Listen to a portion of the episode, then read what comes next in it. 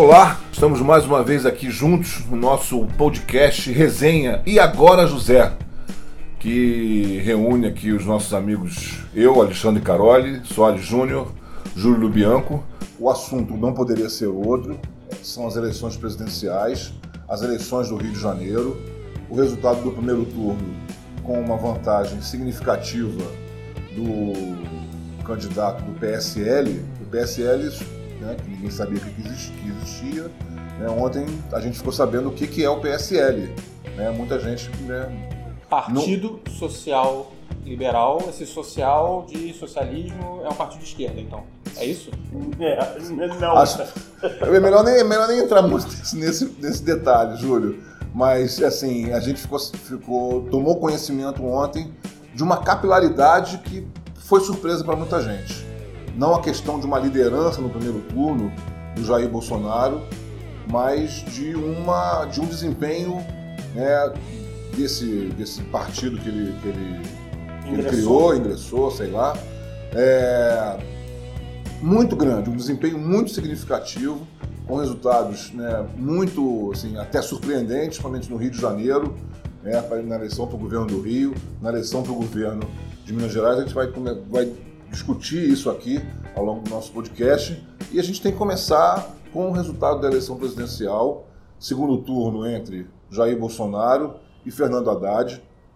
Como a gente já tinha né, comentado nas, nas edições anteriores, houve a antecipação do segundo turno, né, isso do ficou claro, útil. do tal voto útil. Né, principalmente ali a gente pode identificar os eleitores do Alckmin, do Geraldo Alckmin, do PSDB, que, em sua grande maioria, já né, aderiram à candidatura de Jair Bolsonaro e também dos outros candidatos, né, outros candidatos né, é, que já decidiram, eleitores de outros candidatos que decidiram é, aderir à campanha de Geraldo Alckmin, de Jair Bolsonaro, quem dera fosse Geraldo Alckmin, ao Jair Bolsonaro já no segundo turno, já no primeiro turno. E a disputa contra o candidato do PT, Fernando Haddad, já era esperado, né? apesar de uma certa de uma certa bolha, de um certo desempenho, é, né? uma expectativa em torno da candidatura de Ciro Gomes, que não se confirmou, né? uma, uma expectativa, muita gente esperando uma, uma virada de Ciro Gomes, né, para tentar chegar ao segundo turno. Curioso, Carol, que depois que a gente viu as viradas que aconteceram no Rio e em Minas Gerais para o governo do estado, viradas assim muito, mas muito, assim, dois dígitos de margem de erro, coisa que a gente não tinha precedente desde a redemocratização. Claro, os institutos erram, não conseguem detectar um movimento mais em cima da hora do eleitor, mas, por exemplo, o Itzel no Rio de Janeiro, no Ibope, ele foi estava com 12 pontos na, na sexta-feira. E acabou tendo 41%. Estava com 12 pontos no Ibope da, do sábado, né? Sábado. O Ibope sábado. do sábado e 17 no Datafolha, empatado com o Romário. É, 8 pontos atrás no Ibope, uhum. do Romário, uhum. que né, despencou. Né? Mesmo movimento aconteceu em Minas, com o um candidato do Partido Novo, que é o Zema. Zema, Zema. que já também havia é, é, incorporado a figura de Bolsonaro à sua campanha. Né? Então também surfou nessa onda né? E chegou em primeiro lugar, mas não é a questão de chegar em primeiro lugar, é a questão de chegar em primeiro lugar muito na frente do segundo.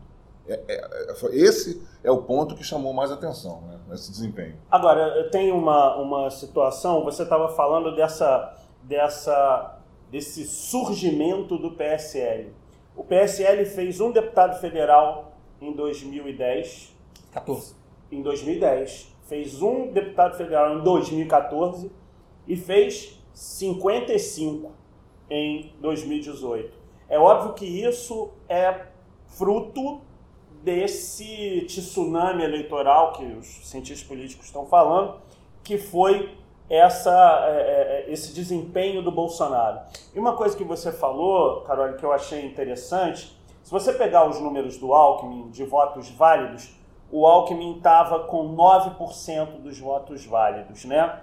E quando você vê a apuração... Ele estava sempre entre 8 e 10, né? É. E aí o que, que acontece? Na apuração, ele, no fim, agora, ele caiu para 5 pontos. O Jair Bolsonaro, nos últimos dias da semana passada, ele já estava com 39, 40% dos votos válidos. Ou seja, é, ele pegou metade do eleitorado que o Alckmin ainda tinha e incorporou a ele no primeiro turno já. Né? Então, essa foi a força do, do Jair Bolsonaro nessa, nessa eleição, pegando o voto útil do Alckmin. E se você fizer uma comparação, eu hoje estava vendo a Globo News e vi a comparação, ele venceu nos mesmos estados que o, Alck, que o Aécio em 2014 e mais, e virou em situações que o Aécio havia perdido. Então é essa a situação do primeiro turno. O Jair Bolsonaro chega muito forte. Ele, ele chega com uma margem é, menor até da que, da que chegou o Collor contra o Lula, né? Mas ele chega com uma margem muito poderosa porque ele chega muito perto da metade dos votos.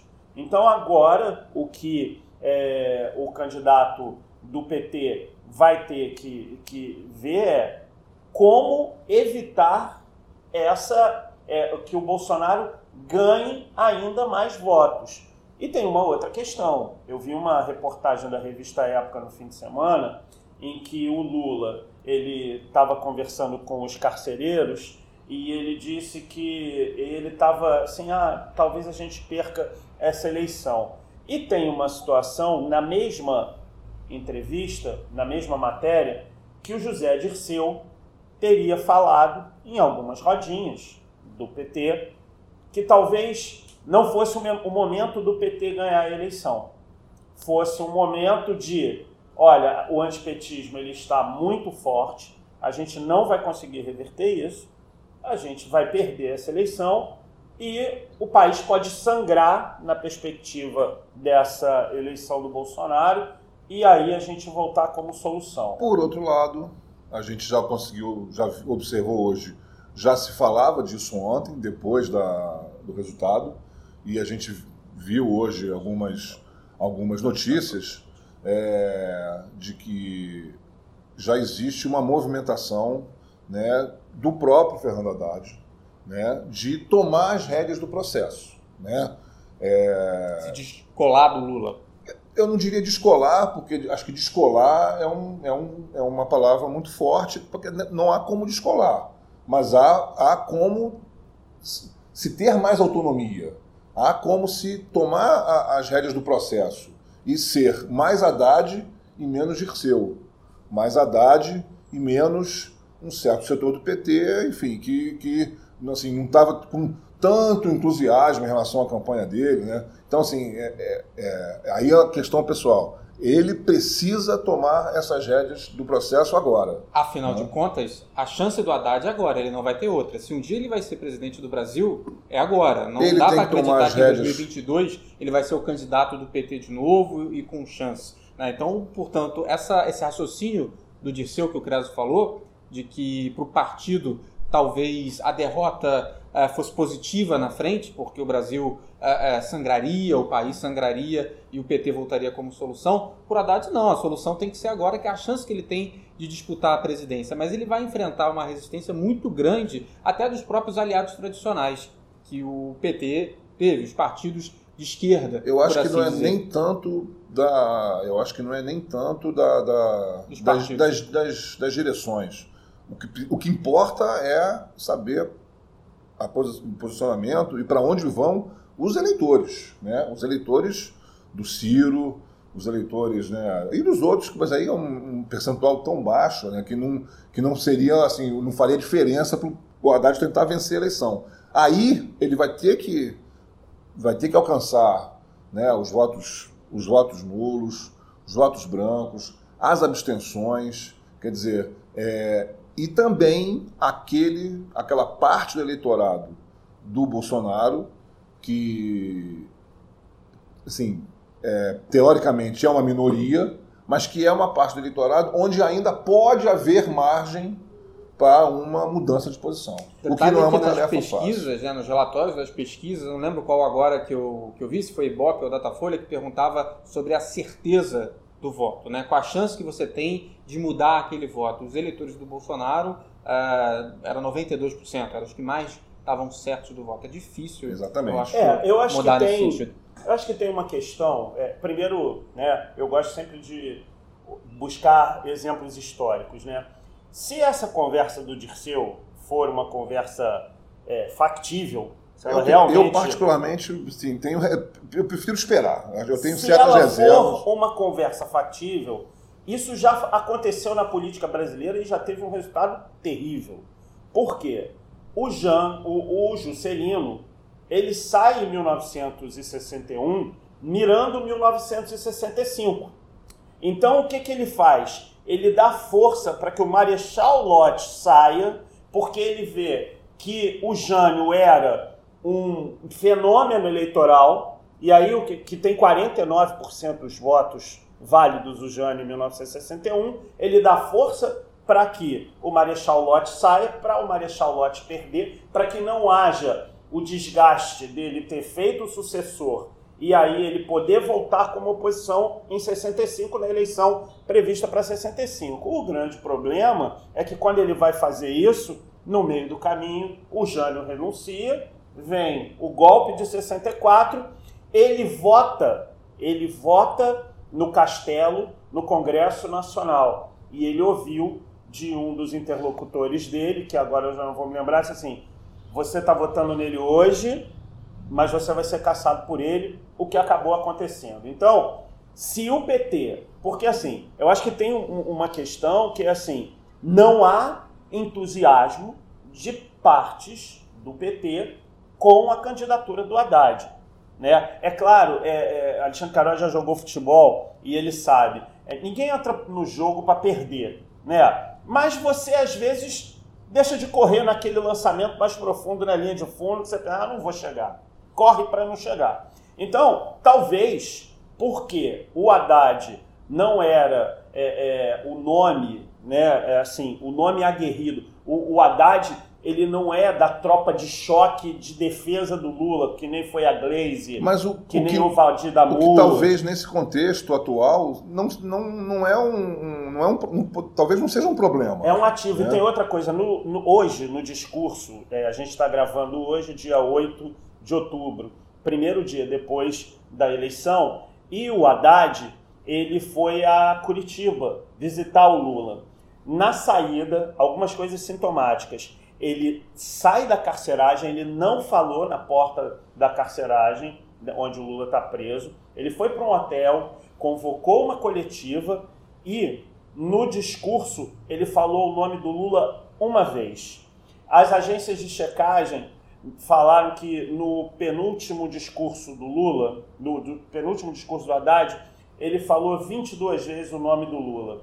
E isso pode ser, sim, essa tentativa de sair da tutela do Lula. É claro que ele é o candidato do Lula, mas ele vai tentar fazer essa, é, é, esse posicionamento de não ter um ponto é, eletrônico. e para isso tem alguns pontos, né? Algumas, talvez não é uma receita, mas são alguns pontos a serem observados, né? Ele ser tomar rédeas do processo, ser mais Haddad e menos esse resto que você falou, é, para tentar alcançar um eleitorado ainda possível de ser alcançado. Né? Ao mesmo tempo em que ele tem que é, tentar né, é, adotar um discurso né, de que é possível uma recuperação da economia, é possível a volta do crescimento, né?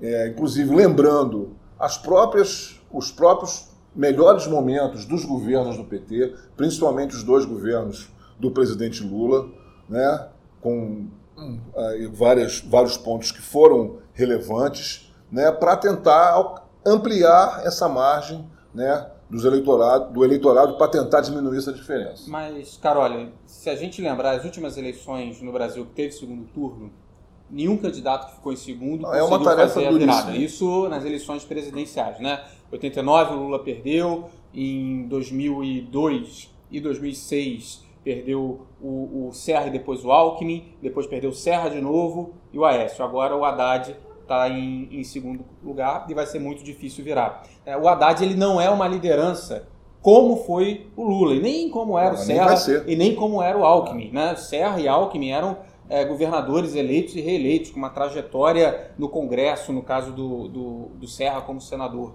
Né? É, o Haddad, como vocês falaram, não tem aquele apoio 100% do PT como tinha o Lula, como sempre teve o Lula. Né? Uh, e mesmo os apoios que ele conseguiria costurar entre os outros aliados, entre os outros partidos, não sei se ele é capaz, se ele tem a mesma capacidade disso, talvez não sejam tão relevantes, porque o eleitor ele não está votando de acordo, uh, em certa medida, com esses caciques tradicionais. Uh, até que ponto o endosso de uma liderança como o Ciro Gomes vai influenciar decisivamente o voto? Agora, eu acho que, isso, só para finalizar essa questão do Haddad, eu acho que depende muito do tom do discurso que vai ser adotado. O tom do discurso que vai ser adotado né, eu imagino que seja alguma coisa do tipo: é a democracia, é a liberdade contra a barbárie e o fascismo. Né? Numa, assim, digamos, numa tentativa de se formar uma frente a mais ampla possível, né?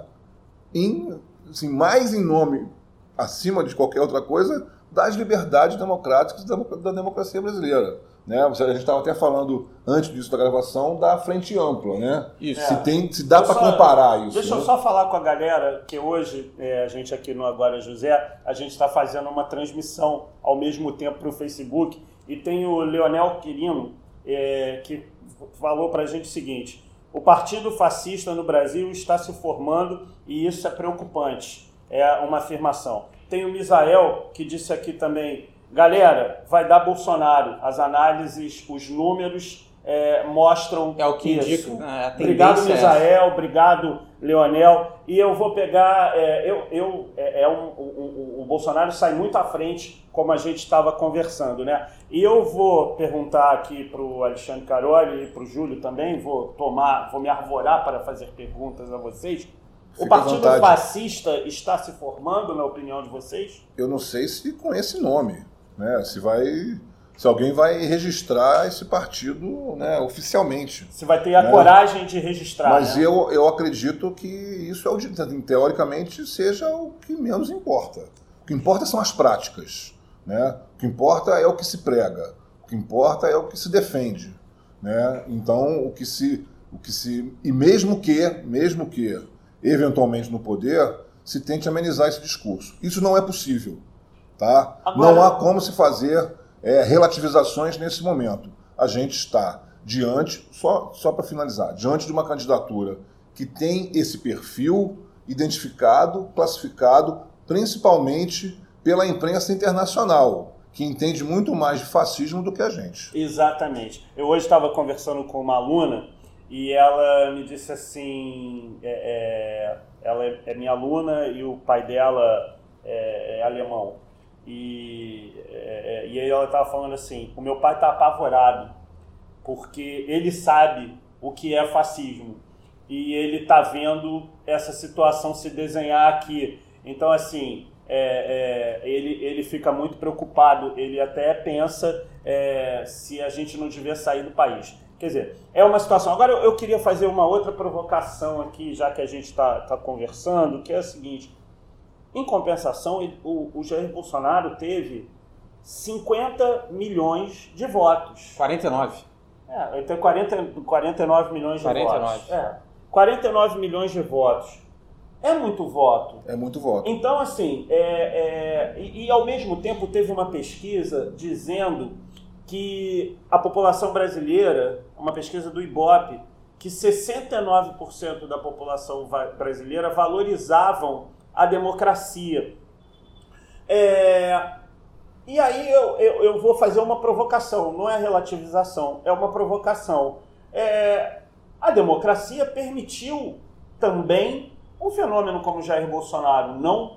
Não, sem dúvida. Sem não dúvida. é antidemocrático haver o Jair Bolsonaro. Não. Não, né? Claro, só, só pra gente. Claro senão não, fica parecendo o, que. Não, não é antidemocrático. Não é antidemocrático, mas ele tem que ser analisado, classificado e avaliado da forma como ele é. Né?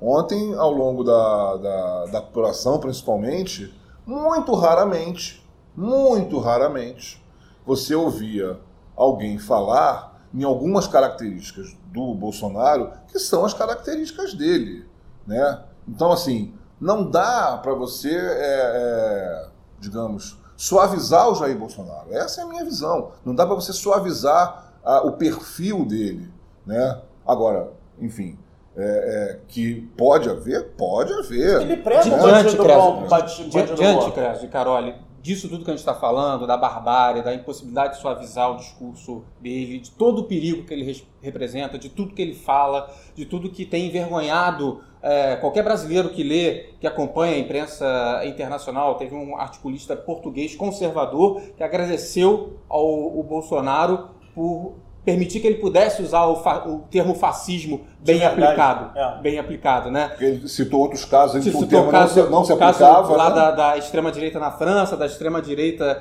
na Inglaterra. Aqui casou. E ele aqui, aqui deu certo. Aqui o né? Ga- Bolsonaro gabaritou o negócio. né?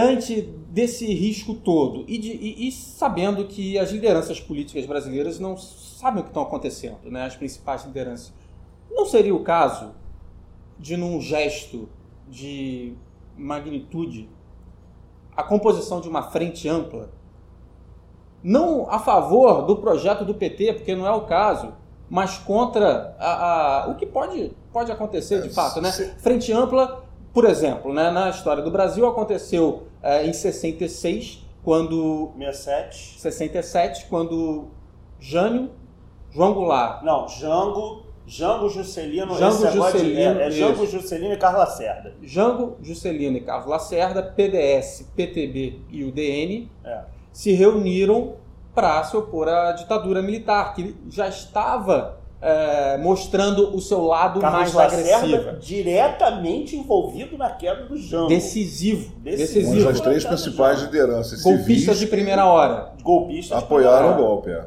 É, essa, na, naquela época foi tarde demais. É. Porque o golpe já tinha acontecido, eles já estavam na estrutura do poder, tanto que a Frente Ampla foi caçada, foi proscrita antes mesmo do AI-5 acontecer. Antes É, dele eu, ser eu gosto muito de. de- Vocês acham que essa possibilidade, de tanta, depois de tanta virulência, por exemplo, que o Alckmin, que o PSDB Mas quem trata são, o PT. Quem são essas arti... Qu- Quais são essas articulações? Quem são esses caras?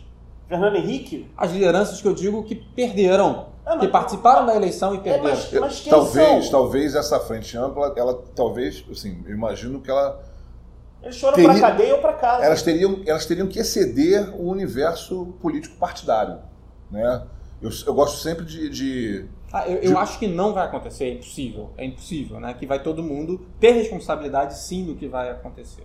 eu gosto sempre de, de, de, de fazer assim, eh, né, projeções, conjecturas e tentar detectar qual é, digamos, como a gente fala, qual é o clima.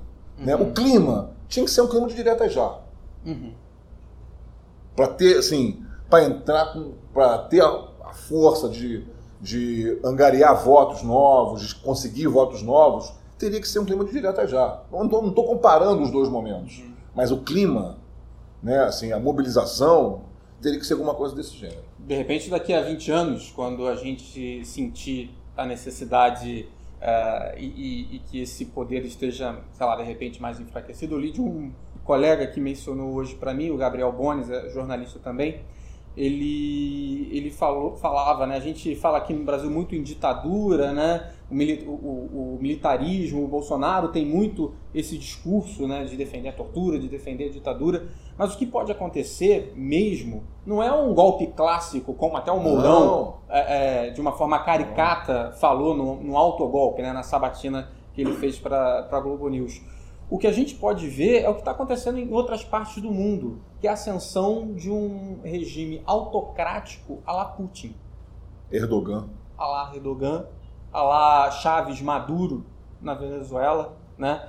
Isso à direita ou à esquerda, não tem é, ideologia. é, a ideologia é só um pano de fundo para um governo autoritário. Mas só, a- só que a gente não pode né, é, é, ignorar a existência do general Mourão. Acho que o general Mourão é uma figura que não pode ser ignorada. O general Mourão é o candidato a vice-presidente na chapa do Bolsonaro. Né? Então, Só para reflexão. É, eu acho que tem, eu acho que tem, é, é, tem alguns aspectos é, nessa situação e, e, é muito importante que é, não se perca uma coisa de vista que é política. Está na hora de fazer política. Está na hora do cidadão exercer o seu direito de voto. Por quê que está na hora do cidadão exercer o seu direito de voto? Porque é, a participação política agora ela é fundamental. Quanto mais abstenção, quanto mais alienação, quanto mais você achar assim, ah, ah, política é um saco, esse negócio de. Não, política não pode ser um saco, política é a discussão do seu futuro. Então, assim, é uma coisa que não se pode deixar fazer. Por exemplo, os Estados Unidos. O Trump, ele teve uma. É, não houve uma, uma. O voto não é obrigatório nos Estados Unidos e não foi é, uma votação muito alta, de, no, o comparecimento às urnas não foi muito alto. E isso fez com que os partidários do Trump conseguissem fazer com que ele tivesse a votação que ele teve. Se fosse feita uma pesquisa, talvez se o voto fosse obrigatório nos Estados Unidos, a situação do Trump talvez fosse revertida. Então isso é importante. Agora, eu acho que há, há, há situações que, que me preocupam. Por exemplo, ontem, ao acabar, ao ser anunciado o resultado do segundo, que haveria segundo turno, o candidato do PSL primeiro convocou uma coletiva, como não todo houve, mundo, como todo mundo faz. Aí o que, que aconteceu? Ele não foi para a coletiva. Ele eliminou os intermediários e aí ele chamou na rede social. Aí o que ele fala na rede social? ele lança uma instabilidade dizendo assim: se não fosse o problema das urnas, é, o Brasil conheceria o presidente da República agora. Quer dizer, virou futurologia e não é isso. Ele fez essa declaração e ele instabiliza o clima. Outra coisa, o Jair Bolsonaro, ele é candidato a sete mandatos ele é deputado. Então essas urnas eletrônicas que ele tanto fala agora mal, essas urnas eletrônicas. Aquelas que vieram da Venezuela. Contaminadas com votos pro Haddad, né, que foi a nossa fake news da semana passada. É, o, o Bolsonaro está tentando deslegitimar uma coisa que ele é beneficiário. Há 20 anos, pelo menos, desde que começou a votação desde eletrônica. Desde que começou a votação eletrônica. Então, assim, é inacreditável que a primeira declaração já, seja essa. E já foi o mais votado do Rio, acho que em 2014, se eu não me engano. 400 foi, mil votos. Foi o mais votado do Rio. Eu acho que a gente está diante, não só de um fenômeno, assim, um fenômeno político eleitoral, mas também que, que, que acaba arrastando um pouco para a nossa área, para a comunicação. Né? Eu vou tentar é, tentar simplificar o meu raciocínio. Eu acho que a lição de ontem, a gente estava conversando antes, foi a consagração do baixo clero. O que é o baixo clero? O baixo clero é aquele pessoal de partidos menores, né, majoritariamente ou quase que totalmente com um viés mais conservador, né, mas que é, é, e que é um é um, um, meio assim flutuante. Né? Vai para onde o vento vai para onde tiver oportunidade, né? Então você não tem mais, você perdeu ao longo dos anos no Congresso Brasileiro, até mesmo em épocas onde, de redemocratização, ainda com, com, com ranço autoritário da ditadura, você tinha mais debates sobre a vida do Brasil em mais alto nível. Né? Não importa se é da direita, se é da esquerda, tinha lá o Roberto Campos, tinha aqui o Lula, tinha ali o Ulisses. Entendeu? Você tinha uma, uma, um, um, debate mais qualificado. Né? E esse processo de, de, de crescimento do baixo clero, acho que ele chegou ao seu auge ontem. Né? Eu acho que assim, é a cereja do bolo do que fez o Eduardo Cunha, né? do que trabalhou para o Eduardo Cunha como presidente da Câmara. Que é assim, você é, é, é, dá assim, prioridade assim, e, e, e está em primeiro plano, agora eleitoralmente, desse desse submundo que eu diria, né? O, próprio Bolsonaro, ele é do baixo clero, né? Claro, ele, ele sabe como circular nesse meio. Ele nunca, há muito tempo, né? E ele nunca tentou é, um cargo executivo antes. Ele, ele foi eleito vereador uma vez e depois ficou na, na Câmara Federal. É, ele nunca tentou ser prefeito do Rio, nunca tentou ser governador do Rio, nunca disputou nunca testou a sua viabilidade numa, numa eleição majoritária, nem para senador, Exatamente. inclusive. Né? É, e, e, agora, interessante que você estava falando, estava falando antes também sobre a renovação da Câmara, né? E como que o PSL, o partido do Bolsonaro, ele fez uma quantidade é, assombrosa de, de, de, deputados dessa vez, né? É, se a gente pensar em renovação, né? É, sem juízo de valor? Sem juízo de valor, o, o, o índice é parecido com 2014. 53, 53% mais ou menos de renovação. É. Né? Que é similar ao de 2010. É claro, isso não quer dizer que os candidatos que estavam lá, os deputados, não é, perderam a eleição. Porque alguns foram candidatos ao Senado, outros foram candidatos a governador, outros tentaram, inclusive, ser candidato a presidente. Então, não necessariamente quer dizer que aquela Câmara ali ela, ela foi renovada é, porque os que estavam lá foram rejeitados nas urnas. Não necessariamente. E muitos que foram eleitos vieram, por exemplo, das assembleias estaduais, das câmaras de vereadores, são políticos de carreira também. E eu estava falando sobre essa questão da comunicação, né, assim, de você tentar entender o que aconteceu ontem, né, e aí a gente tem que reconhecer que houve uma movimentação bem feita do Bolsonaro. Essa é uma verdade. Ele está que... campanha em campanha há três anos. Mas, a, mas não é só o tempo. E na nova mídia. É, é, não, na nova mídia. E nos grupos. Ele não fez, é, ele não procurou dirigentes partidários. Não. Ele foi atrás de lideranças de grupos influentes. Ele foi é no bala, É bala, é, é evangélico, são os evangélicos. Né, e são é, é, o agronegócio, assim, a, a, a sustentação dessa movimentação. E esse universo do baixo clero, eu acho que é aí que está a novidade. É assim, digamos, o sistema, o establishment, não está acostumado né, com esse com esse, esse cenário, com o baixo clero tendo esse desempenho. Né? Então, é aí que para mim está uma, uma, uma novidade, uma nova realidade. Né? Seria um choque de o democracia? Estado, é um choque de democracia? Eu não sei. O Estado ou de fisiologismo. É, é, é um, pode Talvez ser uma transferência de, de, de, de, de uma linguagem mais autoritária. Quer dizer, o Estado, que eu digo é, grandes, são grandes empresários, a Fiesp, a mídia, né? A mídia se assustou. Exatamente. A mídia deu de cara com o baixo clero e falou, e que, a que mídia, fazer? A mídia, assim, a, a, no caso a imprensa, ela conhece o baixo clero, né? Os nossos colegas que estão lá em Brasília e cobrem a Câmara Federal, elas sabem quem são as pessoas mas não nesta realidade de preponderância, de, de protagonismo. Né? Então, digamos, no caso da mídia, né, especificamente, né, que é, assim, é um espaço onde a, a mídia, como a gente chama, a mídia tradicional, né, ela não circula com tranquilidade. Ela vai ter que conversar de outra forma com esse submundo. Né? Eu acho que para mim essa é uma grande novidade dessa eleição de uma mudança Agora, de cenário. eu queria só fazer uma observação. Quem está acompanhando a gente aqui pelo, pelo nosso, pelo, pela nossa live, a gente está com produção e operação de câmera hoje, né?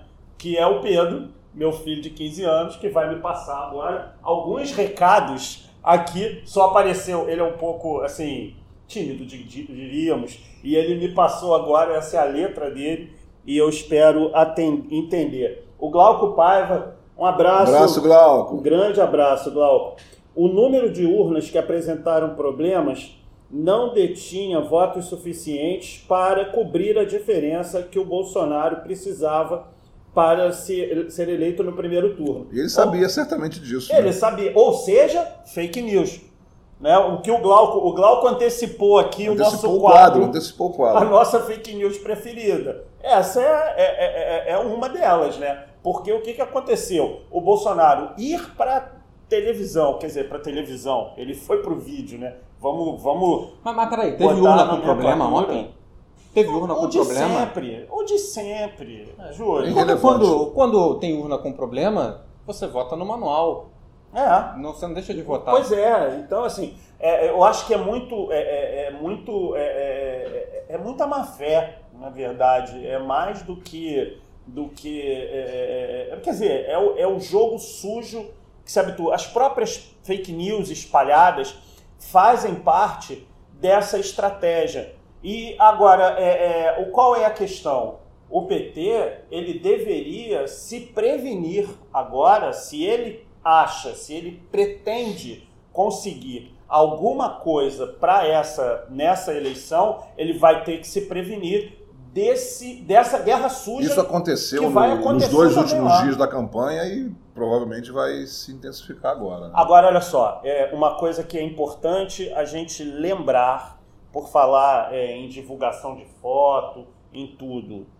O Wilson Witzel, né? Então, já vamos para o Rio. É, não, só, eu só queria fazer essa observação vamos sobre Rio, vamos pro Rio. o Witzel. Eu não sei se é Witzel ou Witzel, porque ele realmente pegou a gente de surpresa. Mas o candidato do PSC, ele, é, ele estava na foto junto com Rodrigo Amorim, né? que é o deputado estadual mais votado do Rio de Janeiro. Para quem não está ligando o nome à pessoa, porque ele é o deputado federal, estadual mais votado do Rio, mas muita gente não sabia que ele era o deputado estadual, que ele era candidato. O é, Rodrigo Amorim é aquela pessoa que quebrou a placa da Marielle Franco e exibiu como um troféu nas redes sociais. Só para que as pessoas entendam, o juiz federal Witzel. Witzel, que é o candidato do PSC no segundo turno do governo do Rio, estava no evento. Aliás, porque era um comício do Witzel né? Então, só para a gente entender, e eu, eu acho que é bom a gente deixar uma coisa bem clara. Eu acho que é, não dá para relativizar as coisas, e esse é um momento que não dá para relativizar mesmo. Ao quebrar uma placa de um logradouro público, esses cidadãos estavam cometendo um ato de vandalismo. Isso é uma coisa. A menos grave, talvez, a mais grave é que ao endossar essa quebra da placa, é uma morte, eu vou falar feio, bonito agora, nem é feio, é bonito. Semanticamente, o que essas pessoas fizeram foi matar novamente a Marielle, foi endossar um crime bárbaro. Então, a gente está na seguinte situação: estamos endossando, estamos vendo o candidato mais votado ao governo do Rio endossar um crime bárbaro que aconteceu há quase sete meses e não tem solução. Então, é essa situação também no Rio de Janeiro, que eu estou vendo muita gente, ah, vamos nos livrar da quadrilha do Cabral, vamos botar o Eduardo Paes para fora é bom que a gente saiba quem. Beleza, Eduardo Paes a gente tira. Aí a gente bota o Witzel. Agora, quem é o Witzel? Quem é, é, é, é quem é esse, esse, esse juiz, ex-juiz, ex-defensor público? É melhor a gente saber quem é. Porque depois que já tiver feita a sujeira, a gente não vai conseguir limpar. Às vezes, até conhecendo bem, você toma decisões erradas, né? É, você bota, é, bota o dedo no nariz e vota. Não, né? às vezes você conhecendo bem, você se. É. você erra. Ué, quanta gente não se arrependeu do seu voto de 2014, do seu voto de 2010? Então, é, eu não conheço, não conhecia esse candidato mais do que. É, foi eu não divulgado. sabia falar o nome dele. Né? É, Aliás, eu não sei. É Witzel ou Witzel? Me chamou a atenção. Wilson. O Wilson, vamos me, Wilson. Me né? chamou a atenção no dia do ele sim e do ele não. Eu fui, como eu falei, no ele sim por motivos profissionais, para cobertura, e o Whitson estava lá, assim como Harold de Oliveira. O Flávio Bolsonaro não foi, o Jair também não. Obviamente, foi o dia que ele teve alta da, do, do hospital. O Whitson esteve lá e também o Harold de Oliveira. Não à toa, eu imagino, foram os candidatos que deram a virada mais espetacular, acho que da história da, das eleições. No Rio é. de Janeiro é o maior fenômeno eleitoral da é, história. O Harold que conseguiu se eleger para uma margem pequena do César Maia, mas conseguiu se eleger. Ele que estava aparecendo nas pesquisas em quinto, sexto, sétimo, muito atrás de Lindbergh, muito atrás de Chico Alencar. E, e o radar, o radar das, dos institutos de pesquisa, que só conseguiram pegar um pouquinho do, do Witzel no sábado, né, no finalzinho, né, o radar da imprensa também passou batido em relação ao Witzel. Porque a imprensa é muito pautada a gente é muito pautado pelo Instituto de Pesquisa. Mas aí, Júlio, falta reportagem. Tem que ter reportagem. Tem que ter alguém que chegue na redação e diga, olha, o Witzel está colado no Bolsonaro. E estava colado no Bolsonaro. Mas né? isso só na sexta-feira. Não, aí que tá. Não foi só na sexta-feira. Quando é que foi esse comício dele? Sábado. Né? Eu não sei, mas é, é, é quem, eu, eu, o comício. Sábado anterior. Ele não é possível que uma articulação não. como essa tenha começado em dois dias. Uhum. Né? Certamente não foi. A gente precisa né? de um repórter especialista em WhatsApp. Alguns veículos têm feito trabalhos sim, assim. O El País fez, a BBC Brasil fez. Porque a nossa profissão está se transformando. Dias, né? É, é. Infiltrados. Mas, mas a, a, reportagem era mais como uma curiosidade. Era mais como, ah, olha o que acontece nesses grupos. É a mesma coisa que você ir num lugar exótico e descrever o que está acontecendo nesse ambiente. É quase que uma matéria de turismo, né? Mas aquela é a nossa nova realidade. Sim. É, é, e o Bolsonaro, parabéns ao Bolsonaro, que há três anos sentiu essa possibilidade e começou a fazer essa campanha. A gente sabe que o Jair Bolsonaro é candidato à presidência há três anos, quando ele saiu como deputado federal mais votado do Rio de Janeiro, com 400 mil votos em 2014, a gente já sabia da possibilidade do Bolsonaro ser o candidato à presidência. E ele entrou nesse ambiente, ele saiu na frente de todos os outros candidatos ele montou, é, é, é, quer dizer, o marqueteiro da equipe é ele. Não tem marqueteiro, é, é ele, não tem marqueteiro. Ele e os filhos, 1.500 grupos de WhatsApp ah, e inclusive, Inclusive aquele que enriqueceu 432% em quatro anos, o Eduardo. Que é o deputado federal mais votado da história do Brasil. Ele passou o Enéas e se tornou o deputado federal mais votado na história do Brasil. Olha só, Creso e Caroli, o Ciro Gomes ele já vem se articulando também desde 2014 para lançar a candidatura dele. Mas não no lugar certo. Muito presente nas redes sociais também, principalmente no Facebook. Né? A gente que já usa o Facebook como nosso ambiente natural, nossa nova realidade, a gente via circulando vídeos sobre o Ciro Gomes, alguns bem-humorados, engraçadinhos, ele sempre tinha uma tirada interessante. Cirão da massa. Cirão da massa, né? Era o, é o cirão da massa, né? É. É, vamos imaginar que esse tipo de conteúdo também viralizasse no, nos grupos de WhatsApp. A gente também recebeu nos grupos de WhatsApp. Não explica a diferença, só a presença no WhatsApp não explica essa diferença.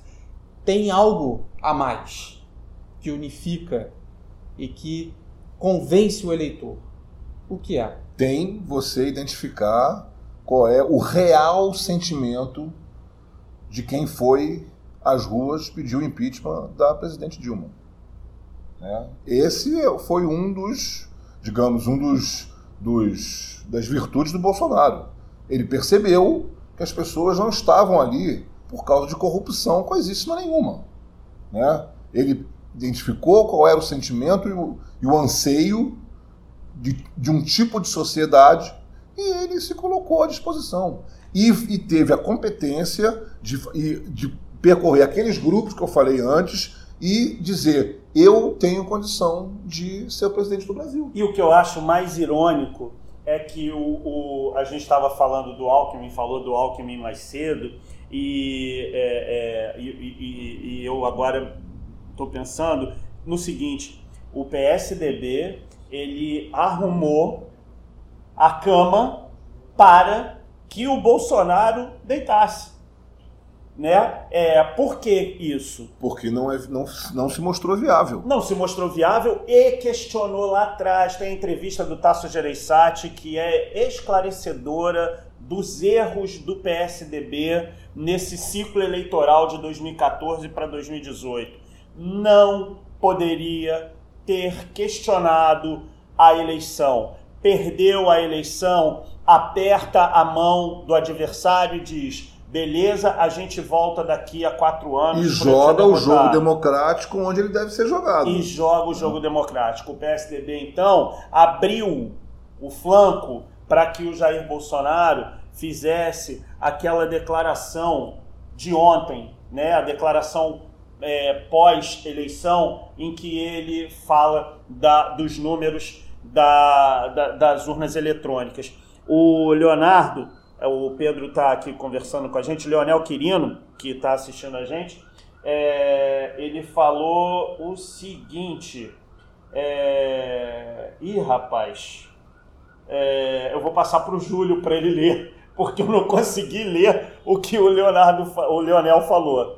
Você consegue aqui embaixo, Júlio? O bom da live é isso, a gente edita depois no podcast. É...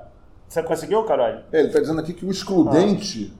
de ilicitude aos policiais militares despreparados é a grande aposta para a instauração de um regime autoritário.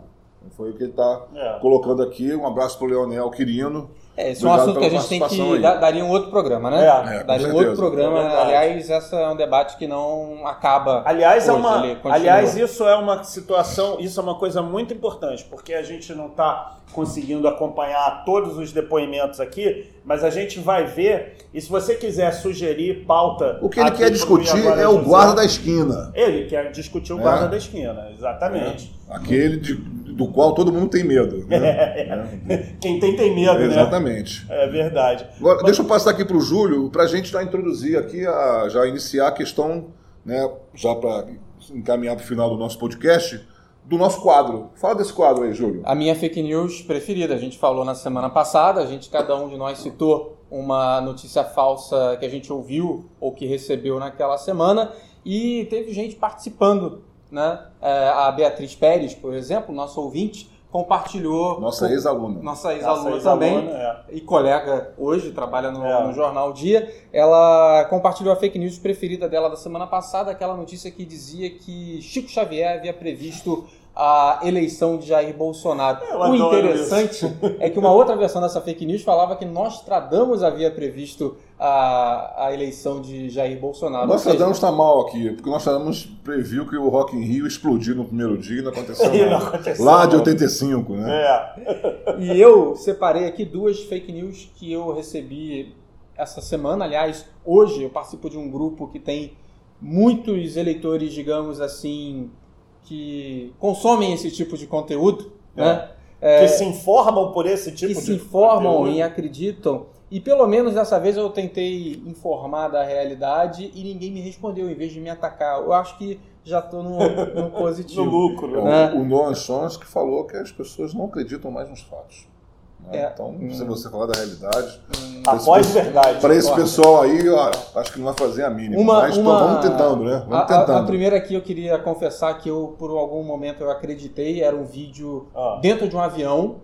Uh, uma mulher estava sendo retirada do, do avião, outras, vários, vários passageiros torcendo para ela ser retirada. PM do estado de Goiás entra, já tinha a Polícia Federal, já tinha os comissários conversando com ela. Entra a PM, arrancam uma menina que devia ter uns seis meses do colo dela, começa a chorar, e depois tiram ela à força, praticamente arrastam ela para fora do avião, enquanto as pessoas comemoram. PM do estado de Goiás, dá para ver pela, pela bandeira que tem na farda. Ah. A notícia diz, a notícia, né? A mensagem na, no grupo do WhatsApp dizia o seguinte: que no avião eleitores comemoraram a vitória de Bolsonaro e essa eleitora petista ficou indignada, uma passageira petista ficou indignada, reclamou com a comissária. A comissária disse que não podia fazer nada, liberdade de expressão, coisa e tal. E aí ela, transtornada, deu um tapa na comissária e o piloto chamou a polícia. Qual é a verdade? Ah. Ela tinha despachado, não tinha despachado mala e a mala dela era maior que a mala de mão permitida. Para colocar ali naquele né, compartimento. Ali. Isso foi noticiado, inclusive. A confusão foi noticiada pelo site do G1 Goiás. Né? Uh, e aconteceu no dia 5, não no dia 7, o dia da eleição. É de onde, de onde essa história? Qual estado? De Goiás. Ah, então tá. A mesma do juiz que ia dar uma embolsada nas urnas eletrônicas. Quem é o né? governador de Goiás? Não estou fazendo uma relação, mas é só para né, localizar bem. Quem é o governador, governador de Goiás? Caiado. Ah, tá. Tá bom. Eu lembro a musiquinha do Caiado. Pode leva, continuar. leva essa bandeira, leva, leva pro Planalto. Pra essa gente brasileira, outra vez olhar pro alto. Ronaldo Caiado, candidato em 1989. Trouxe bois, vacas e cavalos para desfilar aqui em Copacabana. Pela UD, pela, UDR, ele, era, UDR. É, ele era o candidato mas da o, UDR. O, mas o, o partido, partido era o UDR, não, não, não, não, não. Outro, né? Bom que dá pra editar, né, Creus? A musiquinha. Ah, deixa a musiquinha. E outra, a outra fake news, que essa foi é um pouquinho mais sofisticada. Um pouquinho mais sofisticada. Um vídeo que eu recebi, Pô, é, mais sofisticado que essa? muito mais sofisticada. Meu Deus. Porque é um vídeo manipulado, claramente manipulado. É uma notícia é, sobre o kit gay, né, que na verdade não existia, era o programa Brasil Sem Homofobia, e que foi os críticos mais conservadores, digamos assim, é, diziam que, que esse programa estava estimulando crianças em idade escolar a serem homossexuais, coisa que não tem a menor relação com a realidade. E, portanto, a, a mensagem dizia o seguinte, ó, é, Notícia do Jornal Nacional de 2010: Bolsonaro é o único enfrentando o kit gay. Primeira coisa, o vídeo é do Jornal da Record. Jornal da Record, Ah, tá. que tem um viés conservador é, pela propriedade da emissora da Igreja Universal. Né? Começa por aí. Era do Jornal da Record, uma matéria extremamente crítica, sim, ao projeto Brasil Sem Homofobia. É, e o interessante é que esse vídeo, Carole e Creso, é, entrava, entrava em determinado momento um vídeo do Jair Bolsonaro falando na tribuna da Câmara. Né? E começou a me chamar a atenção aquele discurso virulento de sempre, focado na figura do Haddad, né? que era o ministro da Educação quando esse programa foi concebido. Era focado na figura do Haddad e um discurso que me pareceu muito longo para estar numa matéria de jornal, de qualquer jornal televisivo. E aí eu prestei atenção, era uma imagem da TV Câmara e tinha uma data, 16 de outubro de 2012. Ou seja, pegaram uma matéria de 2010 sobre o assunto e colaram com o áudio do Bolsonaro, um vídeo do Bolsonaro de 2012. Teve uma edição ali, inclusive a, a matéria chama a repercussão no Congresso, e aí já entra o Bolsonaro. Só uma. uma- É sofisticado. Será que é né? tão difícil fazer um rastreamento disso?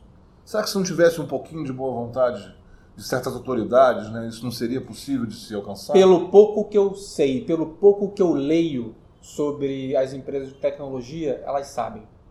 Elas, Elas sabem a não origem. quem manipulou o vídeo, mas o primeiro a O postar, primeiro a postar. o primeiro a compartilhar. Mas será que é impossível, de repente, você. Né? Não, aí a gente vai passar por uma outra situação que é a seguinte: uma, uma guerra no Congresso, né? Uma guerra sobre como é, regular esse setor. Não, não estou falando de regular, estou falando Não. de crime. Até, não, sim, Né? mas, mas até isso, porque as empresas, essas empresas, as- a- do aplicativo, do WhatsApp, não sei o quê, A- a- ela chega Agir de má assim, fé não é É, crime. é, você vai é, tipi- tem razão. tipificar isso como estelionato. É até perigoso você fazer isso. Imagina o uso. Olha o uso que a lei da ficha limpa está tendo nessa eleição, né? Tipificar crime de espalhar fake news, meu Deus do céu. Nós aqui Não, a gente não estaríamos tem. perdidos. É, não.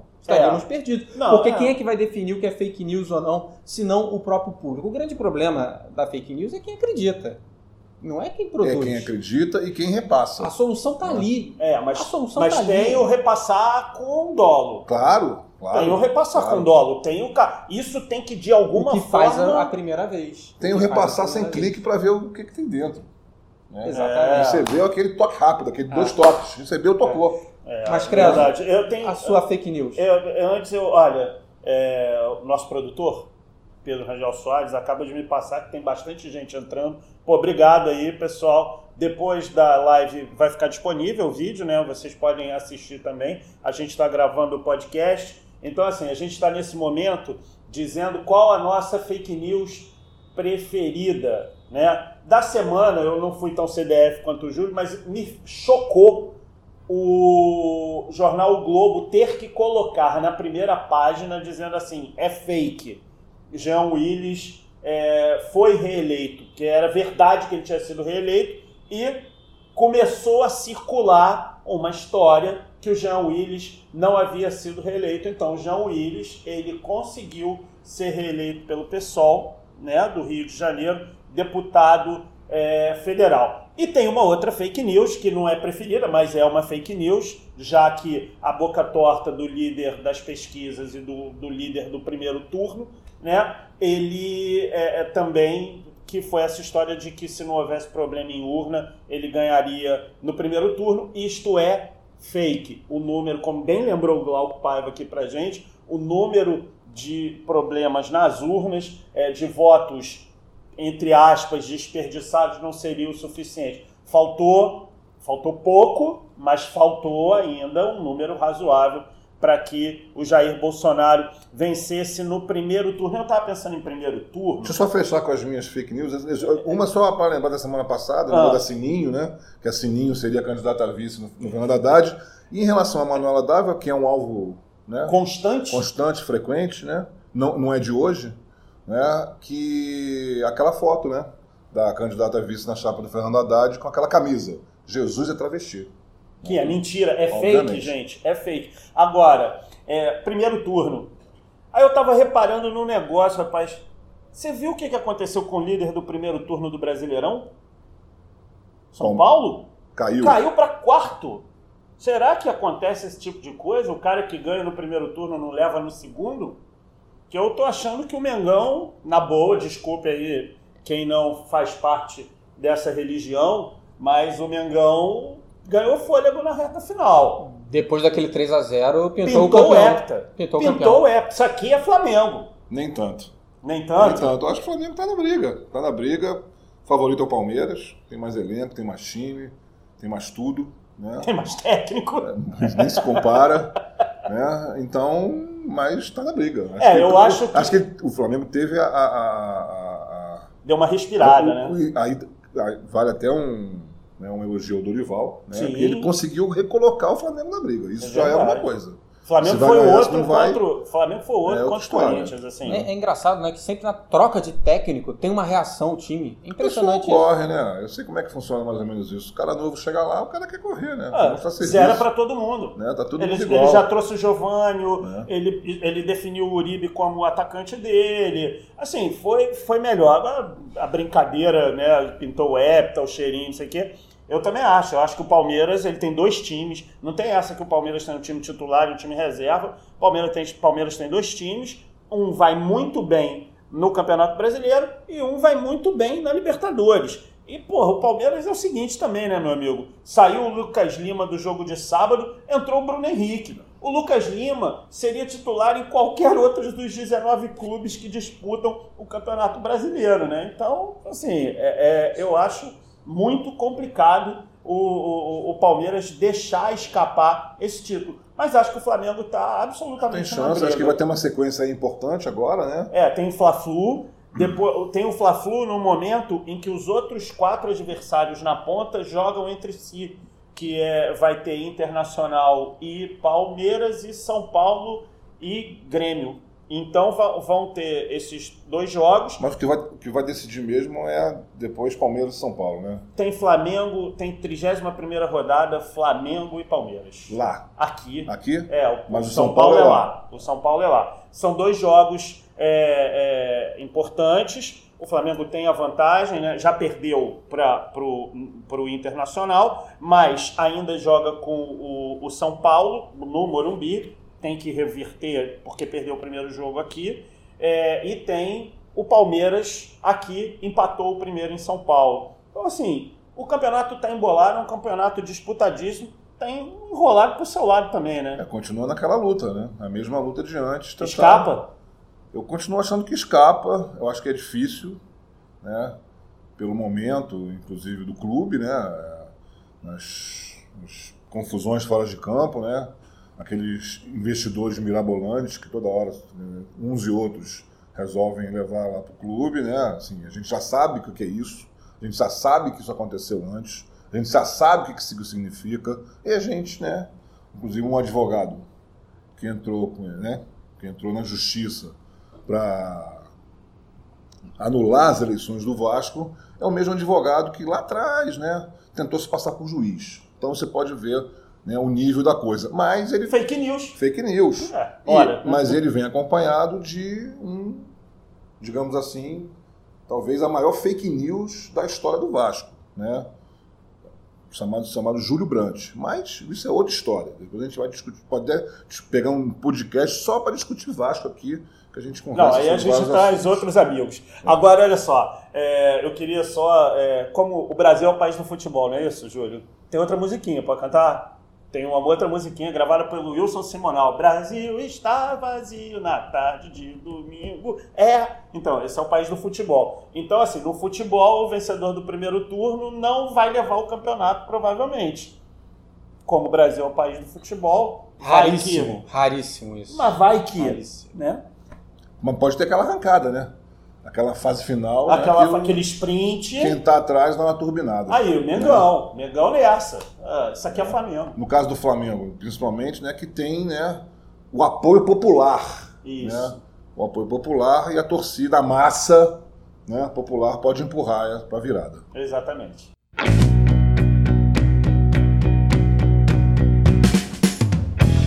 Estamos terminando mais um episódio do nosso podcast E Agora José. Hoje a gente se estendeu um pouquinho, né? Um dia né, atípico, diferente, né? Logo após as eleições, a gente discutiu aqui sobre, sobre isso.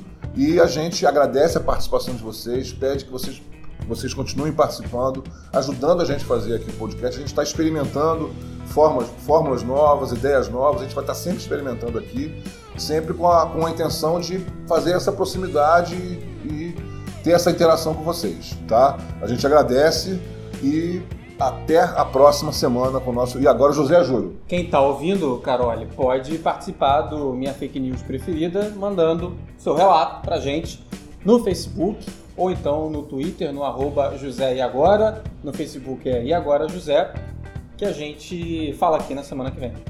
Um abraço para todo mundo.